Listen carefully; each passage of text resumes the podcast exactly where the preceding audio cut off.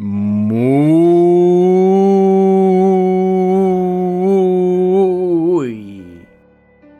buenos días, tardes o noches a todas las personas que escuchan este programa llamado Nintan Spoiler, tercera temporada. Mi nombre es David y transmitiendo con unas risas que no sé de dónde vienen, aquí para el Del mundo, del inframundo probablemente, Don Nelson. ¿Cómo estamos?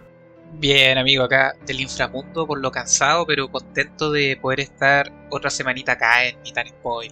Ahí con los Nitan Spoilitos para poder saludarlos y que me imagino que están disfr- disfrutando ya de lo que se viene, que estamos llegando a la mitad de octubre, de este mes maravilloso como para poder recordar esas historias increíbles que tienen las películas de terror, ¿cierto? ¿Cómo has estado tu amigo? Yo, eh, sí, dentro de todo bien acá en, la- en las calderas, eh, viendo, organizando, organizando de vuelta la vida, ¿cachai? Y con algunos proyectitos que me, me- estoy, quiero sacar licencia, algo que me he negado toda mi vida, quiero hacerlo ahora. Bueno, siempre hay una primera vez, amigo. Sí, así que en, en eso he estado, ahora es primero estudiando y de ahí empezar a practicar, pero por lo menos quiero sacar licencia de conducir porque ya me di cuenta que, la- que era, era necesario. No era innecesario, Sí, era necesario. No, esto es, es necesario. Es necesario. Sí, en caso de cualquier maneras. emergencia es, es importante tener eso. Así que, más encima me imagino que Caldera, Caldera es plano, po. Eh, Es casi, casi todo plano. E igual Casi sigue plano. su subida, su subida loca por ahí, pero es Ya. poco. Sí, pues sí, que igual es un buen lugar pa- para poder hacer el, el- la evaluación. Sí, pues, primero voy a partir con la de moto y después voy a sacar la otra. Ah, muy bien, muy bien. Porque Ah. la otra yo creo que va a costar un poco más, sobre todo por el tema de, de ¿cómo está? del estacionado, que ahí necesito harto. Ahí en paralelo, no, pero hay, hay tips. Hay tips, amigos. Siempre ahí YouTube puede, puede dar una mano. O tratar de encontrar un auto que se estacione solo. Lo segundo es más difícil, pero siempre hay alguna alternativa. Eh, si estuviera Kit de, con ahí de Hasselhoff podría ayudar. Claro, claro, sí que. Pero bien, me, me alegro, amigo. Lo único nomás que. Bueno, usted se porta bien, así que no, no hay problema ahí. Siempre, siempre del lado de la ley. Claro, porque yo sé de un grupo de personas que puede que transgredan la ley este fin de semana. Uh, complicado. Complicado, ¿no? Complicado. Eh, encima que siempre han dicho que los luchadores se portan mal. Es como, es como el vuelo al infierno. Sí, oye, el, el vuelo al infierno. Ay, qué, qué buen documental, eso, eso vamos a recomendarlo. Eh, Dark Side of the Ring, la historia del vuelo del infierno. Búsquenlo ahí, un documental de Vice. ¿Dónde podrían encontrarlo, amigo? En un Facebook de un, de un canal llamado Ándate a la lucha, ahí, ahí pueden encontrarlo subtitulado al español. Uh, gol. Gol, el golazo. Golazo ahí, facebook.com slash andate a la lucha, donde van a poder encontrar ese y otros documentales de, o capítulos, mejor dicho, de este programa que es Dark Side of the Ring, y recomendadísimo. Y para los que eh, conocen o eh, fueron parte de lo que fue la, la era Attitude y posterior, ¿cierto? De los 2000 en adelante. Así que entretenido. Porque, pero hay que, hay que cuidarse, pues, amigo. Hay que cuidarse porque, de hecho, eh, es como lo que. Porque estamos en, en un mes, ¿cierto?, de celebración para nosotros, de los cuchillos. Por supuesto. Hay que, hay, hay que tener cuidado ahí de, de estar siempre mirando hacia atrás, de que nos estén siguiendo. Y también al cruzar la calle. Sí, porque en el capítulo de hoy, vamos derecho al grano. En el capítulo de hoy, bueno, originalmente teníamos planificada otra película, pero eh, si estamos hablando de slashers, no podemos eh, obviar todo lo que viene de la eh, un país europeo bien bonito llamado Italia. Eh, País en el cual existe un género en particular llamado giallo, no sé cómo en realidad cómo se pronuncia, si acá hay algún, alguna persona con sangre italiana que nos pueda decir cómo se pronuncia. pero un subgénero del terror eh, basado en el suspenso, en la investigación y, ¿por qué no?, en el terror.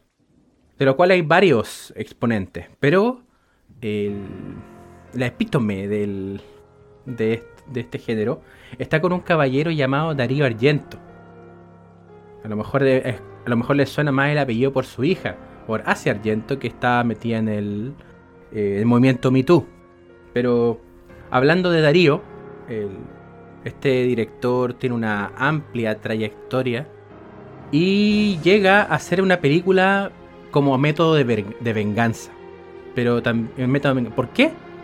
Porque el caballero quería dirigir una ópera llamada Rigoletto, la de Verdi. Y como se la negaron, dijo, voy a vengarme haciendo una película. A la película le pone ópera. Uh. Eh, llega a otros lugares llamada la Terror en la Ópera. Del año 87. Así que, don Nelson, cuéntenos de qué se trata esta película llamada Ópera o Terror en la Ópera. Bueno, eh, este clásico, ¿cierto?, de, del cine de terror. Eh, bueno, eh, de, procedencia italiana, ¿cierto? Como lo, comentaba David. Eh, cuenta la historia de lo que ocurre en torno a una, a una obra de ópera basado en Macbeth y donde debido al accidente de su cantante principal, ya de, una cantante mujer femenina eh, que tiene un accidente, eh, esta diva se debe eh, solicitar el reemplazo, ¿cierto?, de, esta, de esta protagonista por una joven aspirante a, a, cantante y donde desde el momento, ¿cierto?, que ella comienza a, a participar de esta obra, empiezan a ocurrir una serie de crímenes sin explicación aparente. Eso a grande rasgos, sin entrar en spoilers. Amigo, ¿usted había tenido alguna aproximación al gallo o particularmente el trabajo de Argento? La verdad es que no, amigo. Yo voy a ser franco ahí con los ni tan spoilitos. Eh, sí había escuchado el nombre de él. Eh, de hecho no tenía no, tenía noción de, lo de, del protagonismo que tiene en este momento su hija pero pero sí Darío Argento de, de la relevancia que él tiene a nivel de filmografía italiana eh, y que fue fue sorpresivo que si bien uno no conoce la película sí hay cosas que probablemente haya visto. De hecho me, recordó haber visto en algún... Cuando era más pequeño, eh, yo vivía en otra ciudad y recuerdo en una... En, un lugar, ¿cierto? Donde se arrendaban videos, VHS, así, se caía el carnet, pero cuando, donde se podían arrendar VHS, haber visto la portada de ópera. Y siempre me llamó la atención eh, ¿cómo se llama? La portada, porque aparecía siempre en las películas de terror. A mí me encantaba cuando era chico ir a ver esta, estas portadas porque las encontraba súper llamativas. Encontraba que trataban de, mostrar, obviamente, lo mejor o, lo que uno podía esperarse dentro de, del, film. Y en este caso era muy sencilla porque tenía los ojos y una especie de. Eh, de tortura que se le estaba practicando a la persona, porque solamente aparecían los ojos y en los cuales se le aparecían unos alfileres adosados a, los párpados. Entonces, recuerdo eh, cuando volví, ¿cierto?, a, buscar sobre esta película para el programa, me encontré con esto y fue como, oh, no te puedo creer. Esta es. esta es. ¿eh? Y mm, Así que, claro, no sé si tú nos puedes contar un poco más respecto. Lo que sí entiendo, porque eh, después quedé interesado en, interiorizar un poquito más, era de que en sí esta película no era una película que era eh, prioridad para él. O sea, como que no, no, no, no está interesado en juego. No, él quería ser Rigoletto como obra. Y por eso es que por eso es que cuando le niegan la posibilidad de hacer eh, Rigoletto, él dice que hace esta obra y se arrepiente mucho porque la pasó pésimo en el rodaje. Y también Pero si estaban como- haciendo, estaba basado en Macbeth, tú sabes que esa obra está maldita.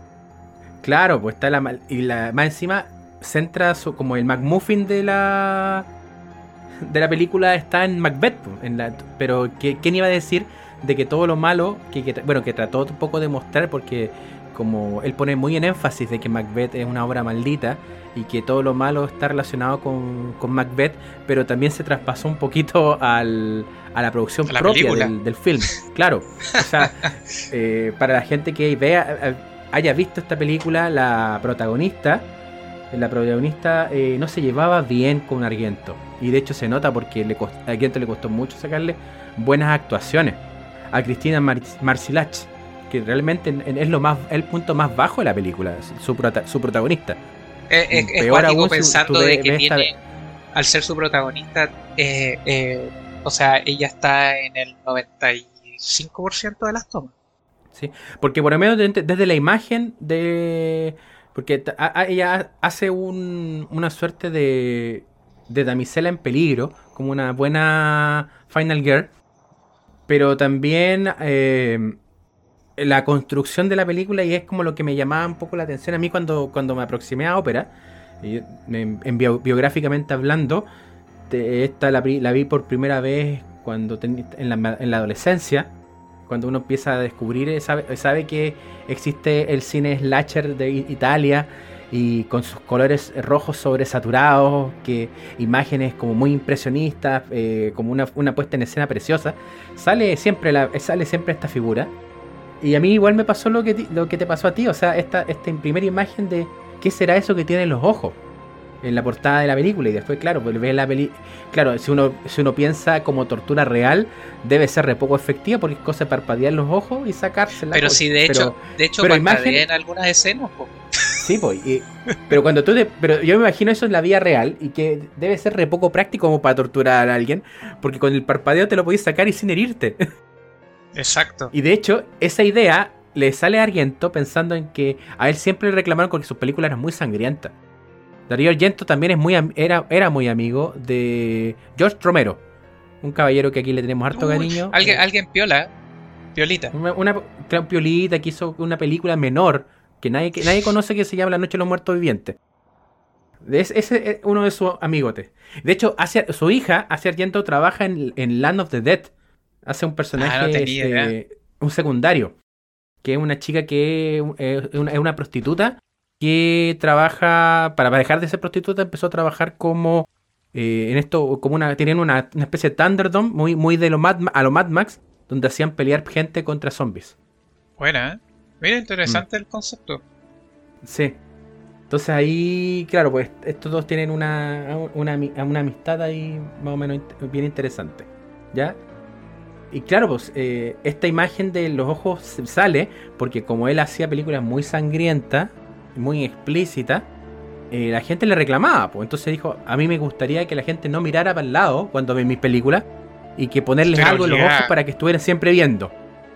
Y ahí, eh, después de eso, dice, lo voy a poner en la película y crea este dispositivo de tortura de agujas con un con, una, con una cinta de pegar eh, debajo de los ojos.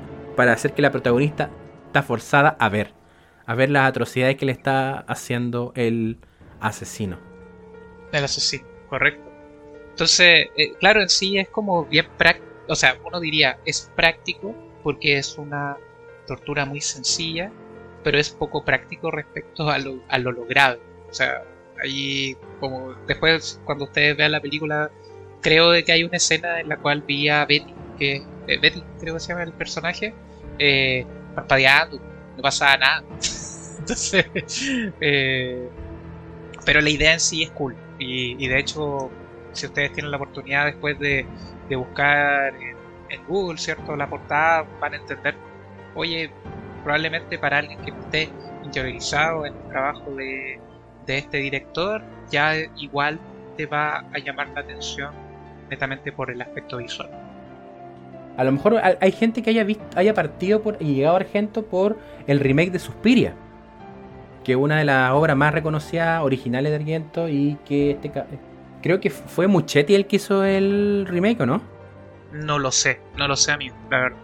Tendría Pero bueno, esa, esa película, búsquenla, está en la primera de la trilogía de las madres. Sigue Inferno y después la tercera madre. ¿ya? Pero está el remake de Muchetti en Amazon Prime Videos que nos debería mandar dinero tantas veces que los nombramos. Insisto en eso. Ya, ahí pues, está tío. Suspiria.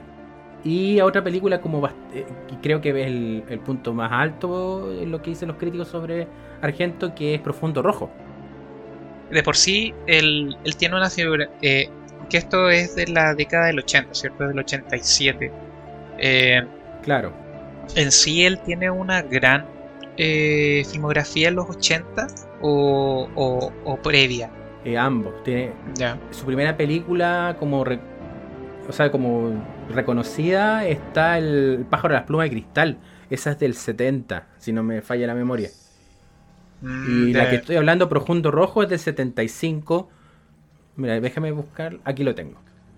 Suspiria el del 77 Inferno del 80 de ahí viene Tenebro, Tenebrae el 82 y llega eh, después viene Fenómena que también es otra película bastante reconocida de Argento del 85 y en el 87 Ópera y después de ello claro sigue la sigue su filmografía y aparece en dos capítulos de Master of Horror que es una serie de televisión de que está eh, ahí está metido en, el, en la versión del 2005 y 2006.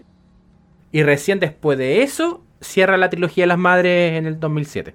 Ya, o sea, Gautama, de una trayectoria, escucha, 40 años, sí, casi, Más o menos. más. Y siguen acti y siguen activos. Porque este año debería estrenar otra. Ah, qué El bueno. caballero tiene 81 años. Tiene para rato, Sí. tiene para rato. Además que bueno, igual entendía de que así como, como lo comentaba respecto a, a esta a esta situación, ¿cierto? De, de que no fue una, una filmografía fácil, eh, ocurrió también hechos eh, que también eran la- que fueron lamentables, como creo que el fallecimiento de su, de su padre, y, Sí. y que también podríamos pensar que quedó un poco maldita esta, esta película porque falleció uno de los actores luego. Claro, el, el actor que interpreta al director de la obra. Ya, Marco. A Marco. Claro, Ian Charlson tiene, estaba, tenía VIH y murió por eh, una enfermedad asociada. Mira, Así como al, al poquito tiempo después. Y otra cosa que es interesante es el uso de los animales. Porque oh, yo quería llegar ahí porque sí, es esta película. eh, mejor sí, no, dale, actor dale tú, mejor dale actor. tú. ¿Ah?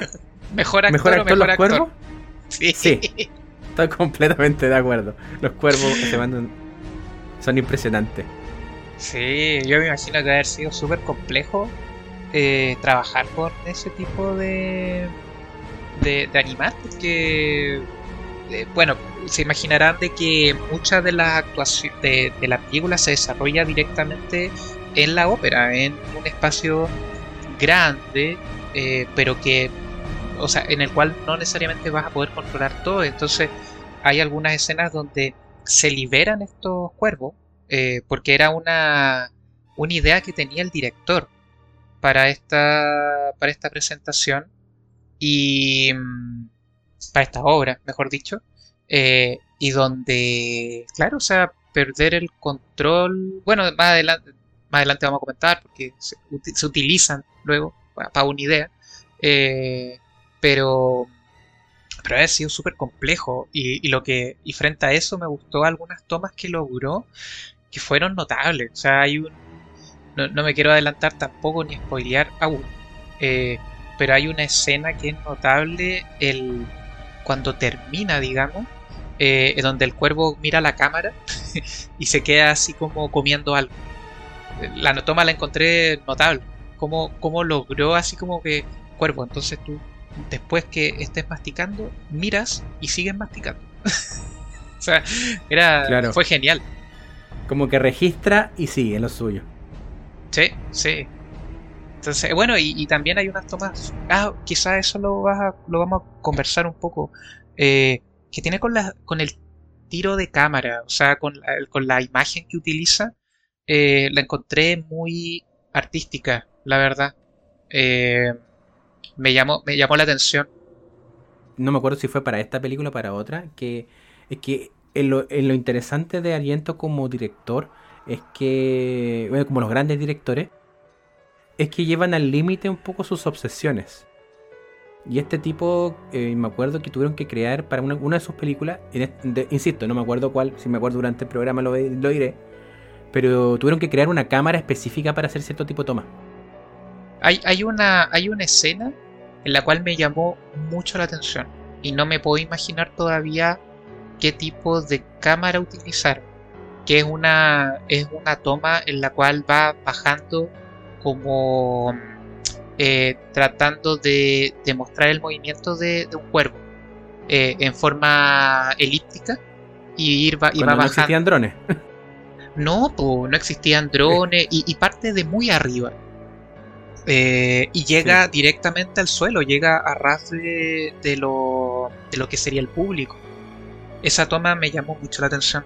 Todavía no, no, he tenido la oportunidad de buscar, pero hasta el día de hoy me sorprende lo bonito de esa imagen. Porque además, eh, bueno, de ahí tocamos el aspecto musical, pero eh, se logra algo bien bonito. Eh, y lo otro son varias tomas que trata siempre de buscar una perspectiva de close-up para para lo que se, para lo que está ocurriendo en el, en, el, en el lugar. Eso también lo encontré muy bonito. Por eso era no puedo catalogar que no podría catalogar directamente como una película de terror normal. O sea, se nota en primer lugar que es un cine europeo, eh, pero como de una especie de, de ensayo de, de, técnica.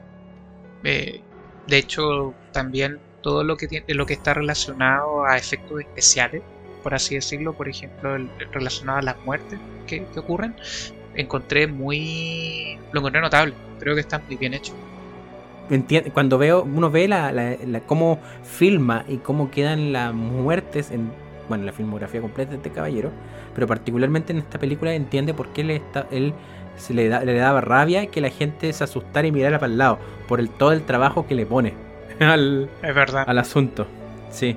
Es verdad. Por ejemplo, eh, solamente un, detalle, un detalle. Eh, hay una hay una escena en la cual hay un disparo. Y esa escena hay que. Esa escena. Ah, ultra parodia. Sí, pero es notable, o sea, porque en un punto muestra el cilindro con la bala saliendo de, de la. de la.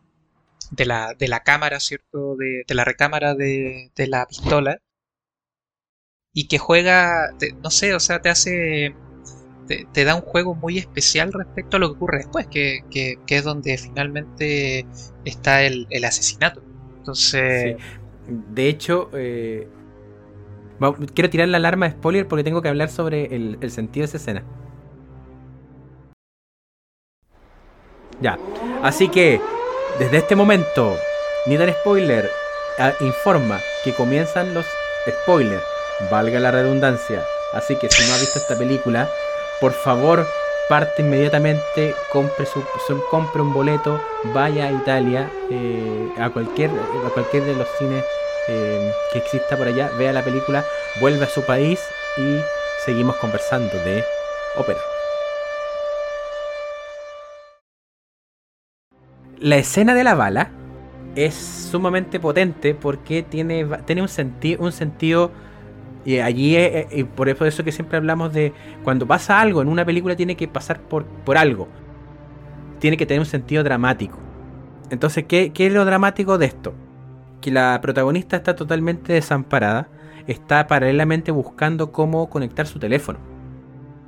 Tiene otra persona, que es la persona que siempre ha confiado, que a todo esto, como dato, dato rosa de la película, era la ex esposa de Argento y que, claro, pues estaban como, no estaban en mejores términos, pero accedió porque le gustaba el personaje y estaba muy asustada por la escena.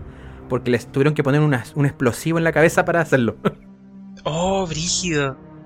Sí, porque ella, ella era e, el personaje de la gente, ¿cierto? Era la gente. la gente. De, de Betty. De Betty, claro. Y ella era, la figura que protegía a Betty constantemente. De hecho, es la que más se preocupaba por ella y Y era, era como un, personaje importante para la protagonista. Entonces esto de que, y además juegan en ese lado, con que hay un policía, porque la policía se involucra en supuestamente proteger a Betty. Pero en realidad eran unos inútiles, como es, es como es regular en, en- todas las películas del género slasher y en la vida real. Correcto. Una inutilidad tremenda de la, de la policía. Entonces, claro, pues tal, te dicen que te está protegiendo a la policía, pero no sabes si realmente es, al final sabes que no es, no, es un, es un asesino. Es que, es que es notable, chica- es notable la conversación porque eh, esta chica, eh, esta, este intercambio que hay, porque ella se pone unas botas. Entonces no ve directamente a la persona que entra, pero se había puesto de acuerdo anteriormente con el detective para, para que la protegiera. Entonces dice, no, pasa nomás, yo estoy, estoy con unas cosas en, las en los ojitos, así que no, no, no te preocupes, ponete cómodo y, y me cuidáis, tú me cuidas. Claro. ya, po. Y Entonces después tienes- entra la... ¿Ah? Dale. Y y entra en escena esto, entonces tienes, eh, te construyeron que la protagonista es total y absolutamente indefensa y de hecho todo lo que está haciendo ni siquiera es para poder defenderse, es para llamar a alguien que la defienda porque ella no va a poder en ese momento. Entonces está buscando, con, está buscando el teléfono, está buscando el teléfono.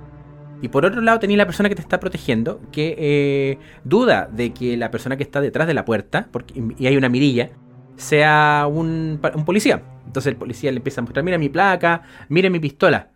Y pone y después engancha la pistola y hace el disparo. Entonces ahí, claro, esa toma de la, de la bala gigante y, la ma- y que es una maqueta, y tuvieron que construir todo eso para poder hacer la toma de la bala, entra la bala, traspasa la cabeza, suena- salta el explosivo y la misma bala rompe el teléfono, revienta el teléfono. Claro. Entonces, tú lo que eh, lo dramático de esa toma es que destruiste total, eh, desamparaste más, de- más aún a la protagonista porque ni siquiera tiene alguien que la está protegiendo. Le mataste eso y le mataste la posibilidad de comunicarse. Alguien que en ese momento no puede ver. Y ahí yo creo que toma un poco lo que dice Nelson respecto al sonido, porque la forma de defenderse que ella encontró era una algo la forma en que se relajaba, que era a través de la música, un poco como Correcto. como hacer hacer más menos visible sus movimientos, quitando eh, eh, como distrayendo al asesino con la música.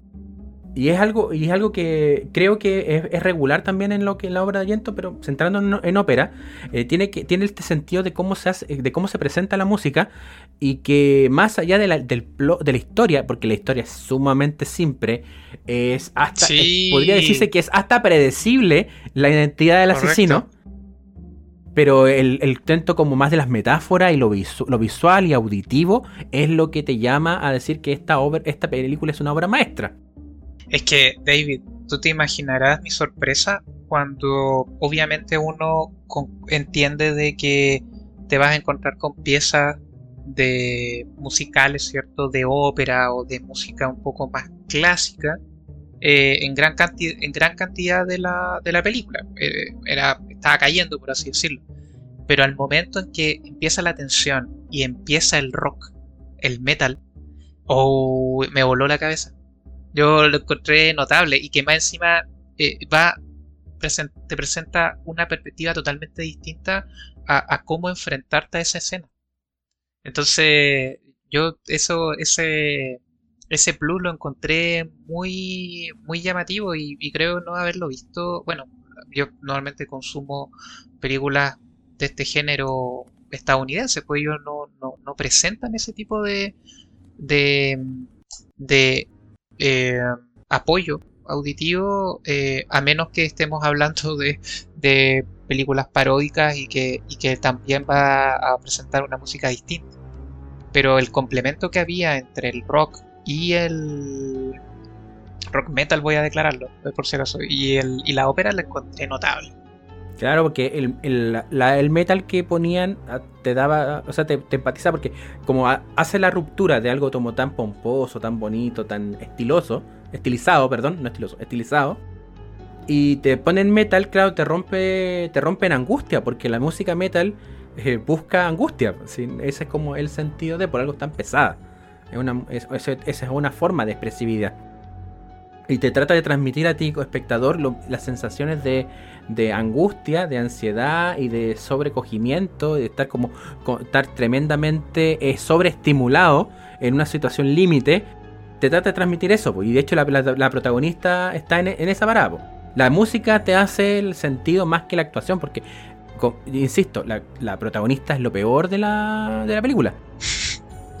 y, por favor, y esto, es un disclaimer antes de que seguir hablando de la película. Yo cuando la vi en mi adolescencia me conseguí la copia en original en italiano. Desgraciadamente perdí. Ah, quería hablar de lo, quería hablar de eso. Necesitaba hablar de. Oye, pero hay una. Lo que pasa es que esta película tuvo distribución en Estados Unidos y por eso es que le cambian el nombre a Terror en la ópera. Porque decían que ópera solo era muy poco llamativo. Le hacen un doblaje y el doblaje es horrible. Es un. Es asqueroso. Yo te voy a contar que, bueno, yo la vi con doblaje en inglés y. Pucha, es increíble cómo eh, se pierde ¿Y? todo, todo sensación de respecto a los actores. En primer lugar, son planos, todos son planos. Y de hecho me imagino casi como... Porque hay, hay algunas hay alguna escena donde hay alguna música como un poco más sugerente. Eh, entonces me imaginaba casi como eh, fueron a donde actores que doblaban de estas películas de cine B, por ejemplo, que llegaban a Estados Unidos, o casi así como casi casi casi películas por así onda como lo más barato posible. Eh, oye, necesitamos que doblen esto. Te prometo te prometo que casi veía a Rocco Siffrey ahí hablando. De verdad, de verdad. Es, muy malo. Es muy malo el doblaje. Eso se súmale, el doblaje malo con una actriz que lo hace mal. Eh, le quita todo así. Es como que hoy están pasando cosas súper terribles y a la actriz no le importan. ese, es, el punto, como que no importa. De hecho, te, te, voy a contar una infidencia que cuando llegamos al final, eh, y ocurre este enfrentamiento con, con, el asesino y le dice que, que no, que, que, la va a apoyar y cosas así. Te prometo que me quedé como un poco plot porque dije, ¿esto plot twist? ¿Cómo? Que, no, no, lamentablemente por el tono de voz no se logra dimensionar eh, el estrés o cómo está tratando de, de, salir del problema.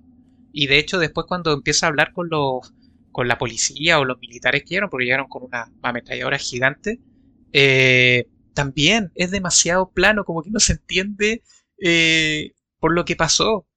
Así como, oye, ¿qué? ¿Estuviste hablando con... ¿Cómo lo hiciste para, para poder zafar? No hablé con él. Ah, mira qué bien, sí. Fin. Listo. Es terrible. Eh, así que, por favor, verla en inglés sea su última opción. Búsquenla en italiano. O sea, si se quieren reír un rato, está bien. Ah, claro, pero es que, eh, es que hay gente que se va a distraer con eso. Si usted logra, si usted tiene la, eh, amiga o amigo auditor, si usted tiene la capacidad de abstraerse de lo malo que es el doblaje y aún así disfrutar la película, por favor, lo felicito. Pero la recomendación de acá de Internet Spoiler Incorporated es véala en su idioma original por favor. Porque inclusive, no solamente, ya, ya, no, ya no es en la actuación, sino que también se pierden eh, algunos, algunas metáforas y chistes. Hay un chiste, de hecho, que es cuando está conversando con la vestuarista el, el policía, que después descubrimos que, bueno, estamos con spoilers, después descubrimos que él es el asesino. Y hay un chiste sobre el fascismo. Ah, no caché. Nada. Sí, y ese chiste no está en la, en la versión en inglés. Y como ese, varios. Hay, harta, política metida ahí, o sea, eh, esperados pensando en la historia de Italia y que este caballero es amigo de otro Rogelio gringo de, Romero. No, puedes esperar otra cosa. Claro. Oye, más encima, justo viste con, con, el, con un personaje que a mí me, dejó como marcando un poco, que era Julia, que era la vestuarista. Qué buen personaje. Que, que debido al doblaje hay como ciertas incoherencias en, en su hablar. Ese es el problema que yo me quedo con eso, porque era como incoherente, porque tenía diálogos que eran como, eh, oh no, necesito una tijera, eh, voy a buscarla. Y, y mostraba decía, oh no está acá, voy a buscarla. Y después decía, oh no, no la he encontrado. Pero si estaba acá. Claro, es como, es, que eso pasó la con tijera? El, el, traspaso al, al público eh, estadounidense. De hecho, hay gente que critica ópera porque la encuentran muy estadounidense, más que la obra completa italiana, eh, más del estilo italiano propio del Gallo. Pero yo, yo, yo estoy en desacuerdo con eso.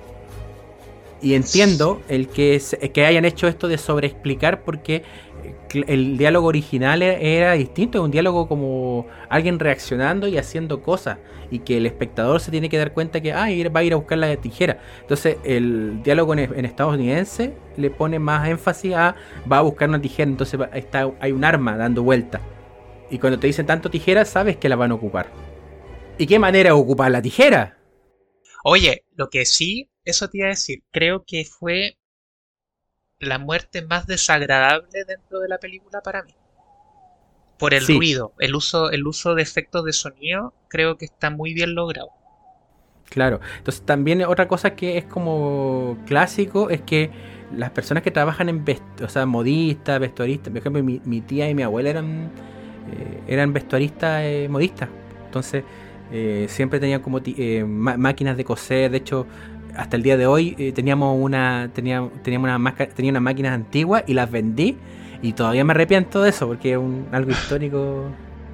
No, pero eso pasa, amigo. Uno, nunca, nunca, un dolor que todavía tengo le ese valor. Acá, uno nunca le ve el valor a esas cosas. Es como yo también me acuerdo tenía una máquina de escribir antigua y, y bueno. Y la cuestión es que, claro, pues es típico de, la, de las personas que trabajan haciendo vestuario, arreglos de ese tipo, es meterse cosas en la boca. Entonces, claro, es súper coherente con lo que la, disciplina de, la, del, de, esa, de ese personaje. Y se mete en la boca un, algo que es importante para el asesino, que podría revelar su identidad. Y, y el vecino no puede hacerse con. no puede recuperarlo. Y de hecho llega a, hacer una, una traqueotomía para poder oh, extirpar. Compadre. es que por eso digo, me, estoy recordando el, me estoy recordando los sonidos. Sí, e, y es como, es muy, muy realista esto de que está metiendo el dedo en un espacio que tiene un tubular y que es que es semi hueco y que está con líquido, que es sangre. Mientras mm. busca esta cuestión, entonces introduce la cuestión, se suena, como, como sonaría una tráquea abriéndose si hay médicos que nos médicos, enfermeras, profesionales de la salud que nos, eh, nos digan si suena así o no. Nunca he visto una traquetomía en vivo, pero, pero sí, eh, me imagino después el minuto en donde tienen que verlo, pero sí, creo que está demasiado bien logrado. Y claro, pues empieza a escarbar y saca el objeto de la tráquea. Eh, mientras en el otro plano tenía la protagonista que el tipo dice, yo te quiero mostrar todo lo que hago. Porque le empieza a matar personas cercanas. Pues le mató a su pololo, que es otro punto relacionado con lo que es la sexualidad. Pero ya llegaremos allá. Le mata a su mm. pololo. Le mata ahora a esta niña que era su amiga, le mata a puras personas cercanas y él busca que ella vea y no se pierda detalle alguno de esto. ¿Por qué? Todo es, toda la, el torturarla es parte de un, algo que quiere expresar el asesino. De hecho, de hecho hay, hay, algo que, uno ve, a mí me sucedió, que uno ve pero no observa bien, que, tiene que ver en una escena cuando está en la ópera, en la, en la digamos, está desarrollando la obra, eh, creo que es ahí, eh, en el cual se ve a una eh, un tramp eh, tras bambalinas, en backstage, se ve, se ve a, una, a una mujer gritando y se ve arrancando. Y, es una escena que dura muy poquito. Eh, entonces creo de que esa lo, interesante es que después a mí se me olvidó, la verdad. Como que por, eso te decía, era como muy artística la película, entonces dije, ah, ya, de ahí la retomará. Y claro, más adelante empieza a darle más sentido a ciertas cosas que se fueron observando. Eh, y, que, y que ya después empieza a tener como más coherencia eh, para, eh, para la trama y también por lo que pasaba la, la misma Betty en este caso.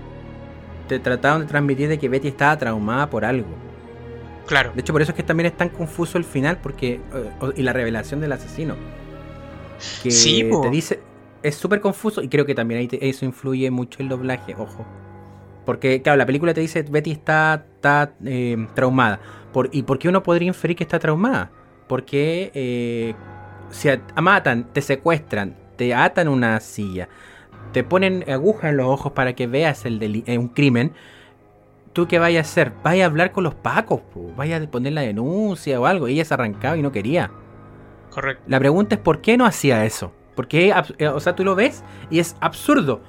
Hasta la película más revisionista del género, que es Scream, que se burla un poco de ello, eh, un poco, de ello y como la relación que tienen los protagonistas en una slasher frente a la autoridad, eh, lo hacen, hablan con los pacos. Pero acá no, no pasa. Y claro, después pasa de nuevo y lo habla de manera tal de que no queda como oficial, es como una conversación de pasillo. Es como apelando a la confianza que tiene en el investigador.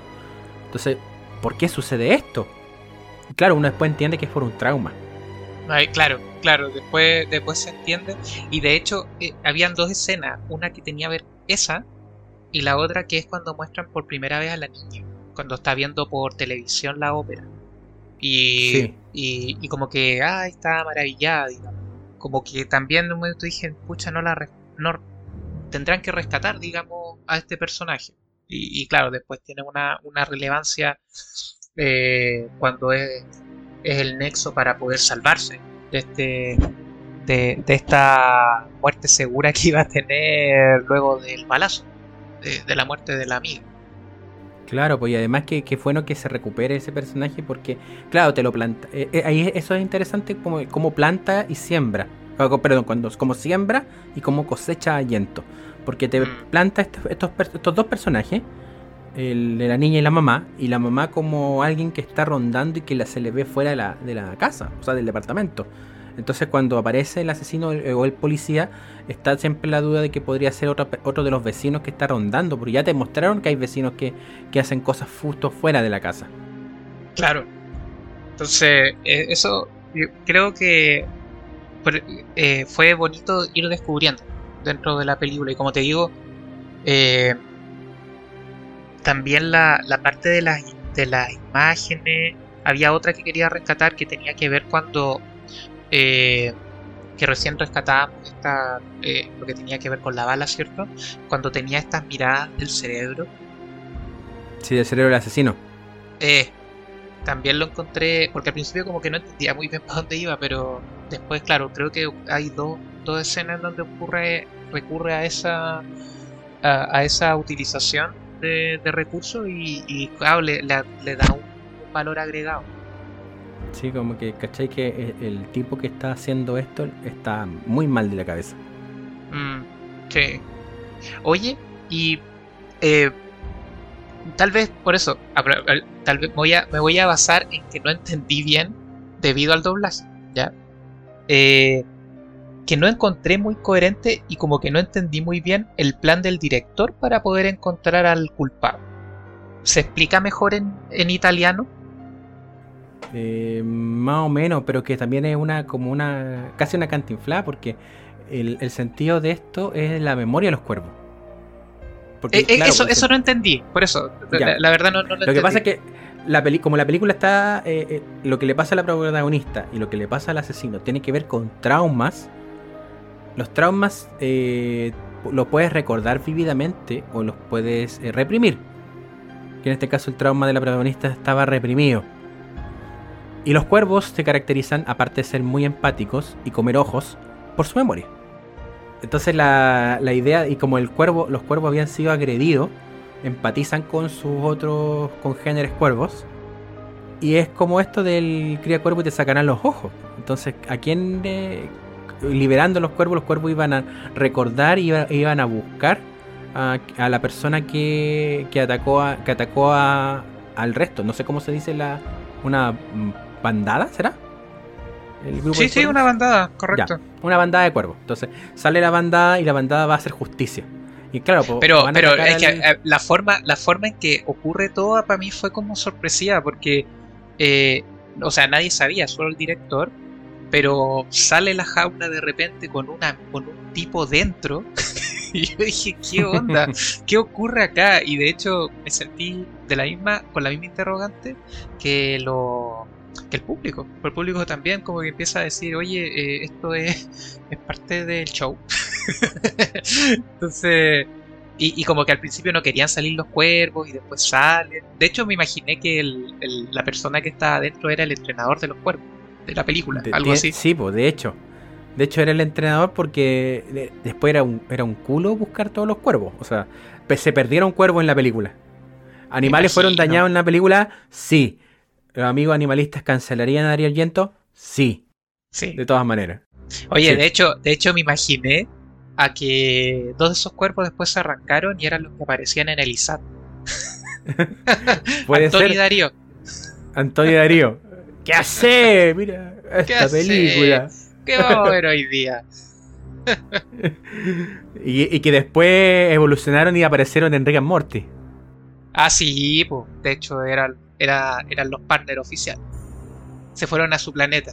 Sí, pero ahí está el cuento, ahí está el cuento de, que más que una coherencia real, eh, era un sentido artístico del, uso del cuervo, constante. Perfecto. ahora ahora me, de la, entiendo más.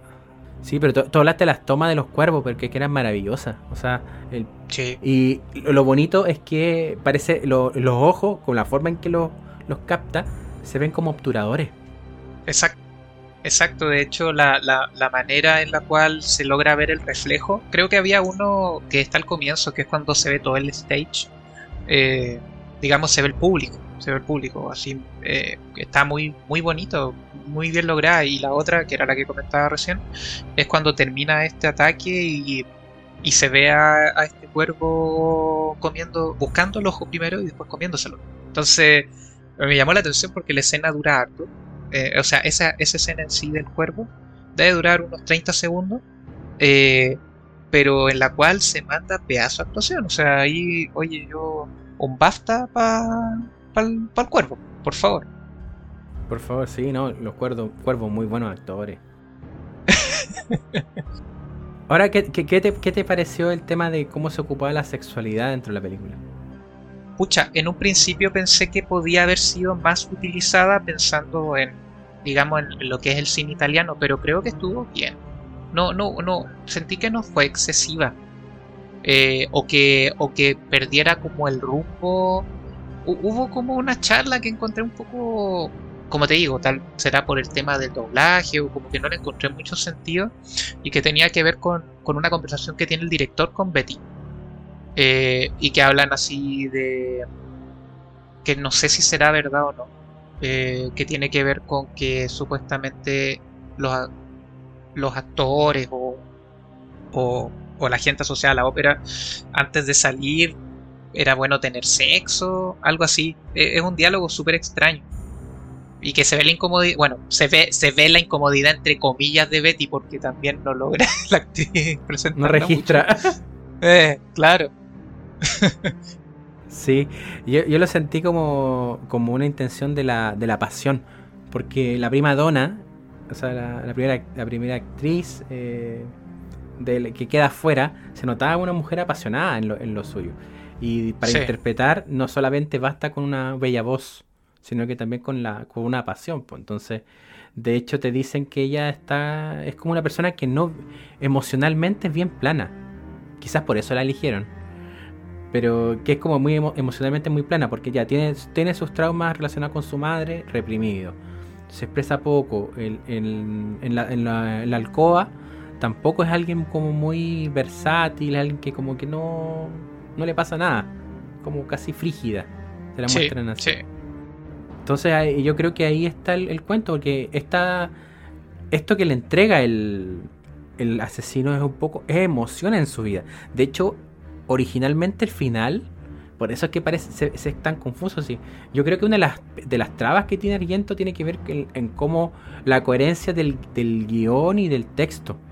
Porque claro, uno entiende cómo, claro, entiendes toda la historia, pero a veces el guion es el que, que, falla un poquito. Y una de las cosas de las ideas originales era de que Betty se fuera con el Paco, se fuera con él cuando llegan en los Alpes ah, se desechó. Ya, o sea, o sea, como que realmente eh, fuera como su madre, como trata de... Claro. Ya, ya. Que fuera como su madre porque al final es, es, quien le puso emoción a su vida. Bueno, no, puta, eh, te prometo que cuando ocurre ese diálogo y, y, allí le voy a echar la culpa al doblaje, quedé con un signo de interrogación y no entendí. Yo dije, ¿qué, ¿qué pasó acá? ¿Por qué? Porque, claro, uno como que no logra Y además que toda en sí, toda esa escena, para mí no tiene sentido. Eh, partiendo, o sea, uno entiende de que se va con el director, ¿cierto? Eh, a, a los Alpes. Pues, pues, de hecho, el lugar es muy lindo. Pero, ¿qué es lo que no termina como de cuajar para mí? Es que, en primer lugar, cuando están los dos, entra la mucama a servirles desayuno algo así. Y luego se va, escuchan un ruido muy fuerte y un grito. Y no reaccionan a eso. Como incluso en el doblaje hasta podría pensar de que se rían. Así como, ajá, así como, algo pasó. ¿Ya? Ajá, claro, ajá, y nadie sospecha nada. Y es ahí donde Betty sale, enciende la televisión y bueno, eh, ven que eh, te cuentan este plot twist, por así decirlo, de que el, el asesino había arrancado y muestran esta que también para mí no tiene sentido, la verdad, en qué momento y por dónde arrancó, bueno, muchas dudas. Eh, pero lo que me llama la atención es cuando muestran a, la, a Betty afuera y sale de sale por la ventana y dice, "Corre, Betty, corre, está vivo, está aquí." Y, como está vivo. Es como, y está vivo y es como eh, y Betty corre, pero es tan absurdo lo, encuentro muy absurdo porque después muestran al otro compadre corriendo atrás y qué pasó con el director y de repente aparece el director y le hace un tackle. Eh, no sé, Fabián, eh, el final es un desastre y, y, es un desastre con el doblaje, o sea, también como que algo, eh, algo que no te aportaba tanto, nada, mejor dicho, termina de tirar por la borda todo. que intentó aportar, pero arruinó. Arruinó, pero arruinó totalmente. Entonces, yo te prometo, cuando desde el momento en que empiezan a correr, ahí yo dije, ya, ¿para dónde va? No, sé qué. Y luego cuando tienen este diálogo y le dice, no, cambié, he disfrutado como mataste a esta persona, porque luego mata al, director, eh, algo cambió en mí y quiero irme contigo. Y es como, ¿qué? ¿De pero qué? ¿De qué me perdí? Y bueno, de ahí pasa lo que ya habíamos comentado. Pero eh, no sé si hubiera sido mejor tampoco esta otra opción, la verdad. No, yo creo que la opción que se tomó era la, correcta. Ya. Sí, A mí me gusta más esa, esa idea. Además que, eh, o sea, bueno, yo siempre lo he comentado en Instant Spoilito, yo respecto a, a, la técnica y a las cosas en el cine, cero. Eh, pero también encontraba muy simpático eh, esta filmación que estaba haciendo el director de los Alpes con una mosca eh, amarrada con, con, una con caña de pescar. Sí. Quería hacer su propio su propia película de monstruo gigante. No sé. Claro, una cosa así. Y también el, tipo, el, de hecho, el tipo está incursionando. Si era un director, un director de, eh, también era director. También era un poco medio, medio semi-biográfico el, el personaje que Argento claramente se ve reflejado en él. Mm, no lo había pensado. Puede ser. Porque igual esa. También, o sea, hay, hay cosas que no terminan como de tener mucho sentido. En el sentido, por ejemplo, que muestran a, a su novia en algún punto y tratan de mostrar como la interacción que tiene con otras personas el director, pero el aporte es nulo, la verdad no, no sé si realmente vale la pena por ese lado. Pero de todas maneras, no, no quiero decir de que sea una película mala para nada, yo me entretuvo harto, la, la pasé súper bien viéndola.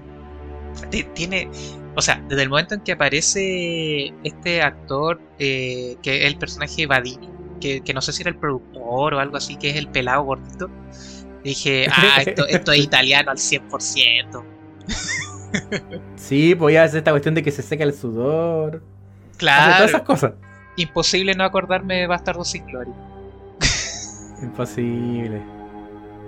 ¿Cachai? Pero.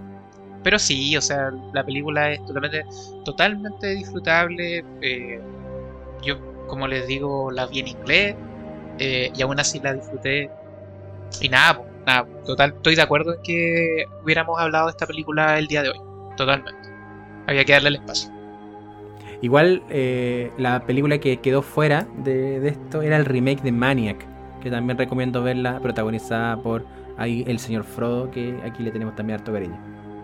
Sí, no, de todas maneras. De todas maneras, así que por lo menos yo creo que van a, van a pasarla bien viendo esta película. De hecho, ustedes la pueden encontrar. La, la versión que vi está en inglés, está en YouTube. Eh, así que accesible totalmente.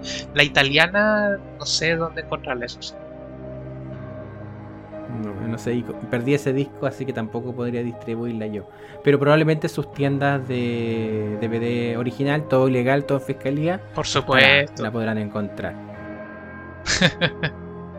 y lo otro que quiero, a- antes de cerrar el podcast, eh, bueno, mencionar que esta película, eh, tam- al igual que Psicosis, es una que también ha sido parodiada, ha sido referenciada una y otra vez.